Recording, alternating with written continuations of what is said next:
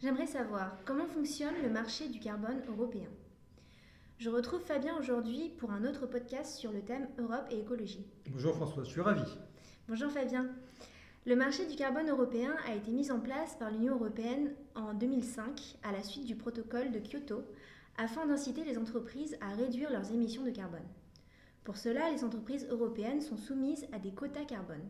Qu'est-ce que c'est exactement? Alors les quotas carbone correspondent au droit d'émettre du carbone dans l'atmosphère. Un quota correspond à une tonne de carbone ou son équivalent pour un autre gaz à effet de serre. D'accord, et comment est-ce que les entreprises obtiennent ces quotas? Alors l'Union européenne fixe un plafond d'émissions pour les entreprises et leur distribue des quotas carbone correspondant à ce plafond. Le nombre de quotas peut varier d'une industrie à l'autre en fonction de l'exposition du secteur concerné à la concurrence internationale. Il peut même être nul. Les entreprises doivent restituer à l'Union européenne le nombre de quotas correspondant à leur émission sur l'année.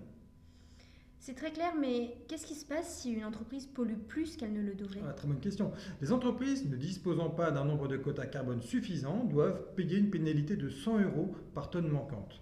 Toutefois, les entreprises n'utilisant pas tous leurs quotas peuvent les revendre ou les garder pour plus tard. Un marché européen du carbone se forme alors, permettant aux entreprises d'équilibrer leur bilan carbone afin de ne pas payer de pénalités. Il est le fruit de la confrontation entre l'offre et la demande sur les quotas.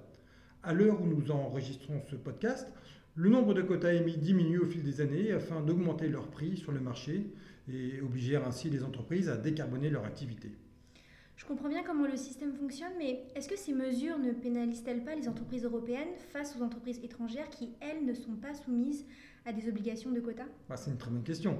Les, quotas peuvent pénaliser les entreprises européennes en augmentant leurs coûts à cause de l'achat de quotas supplémentaires ou en les contraignant à financer une transformation de leur activité vers des moyens de production plus verts.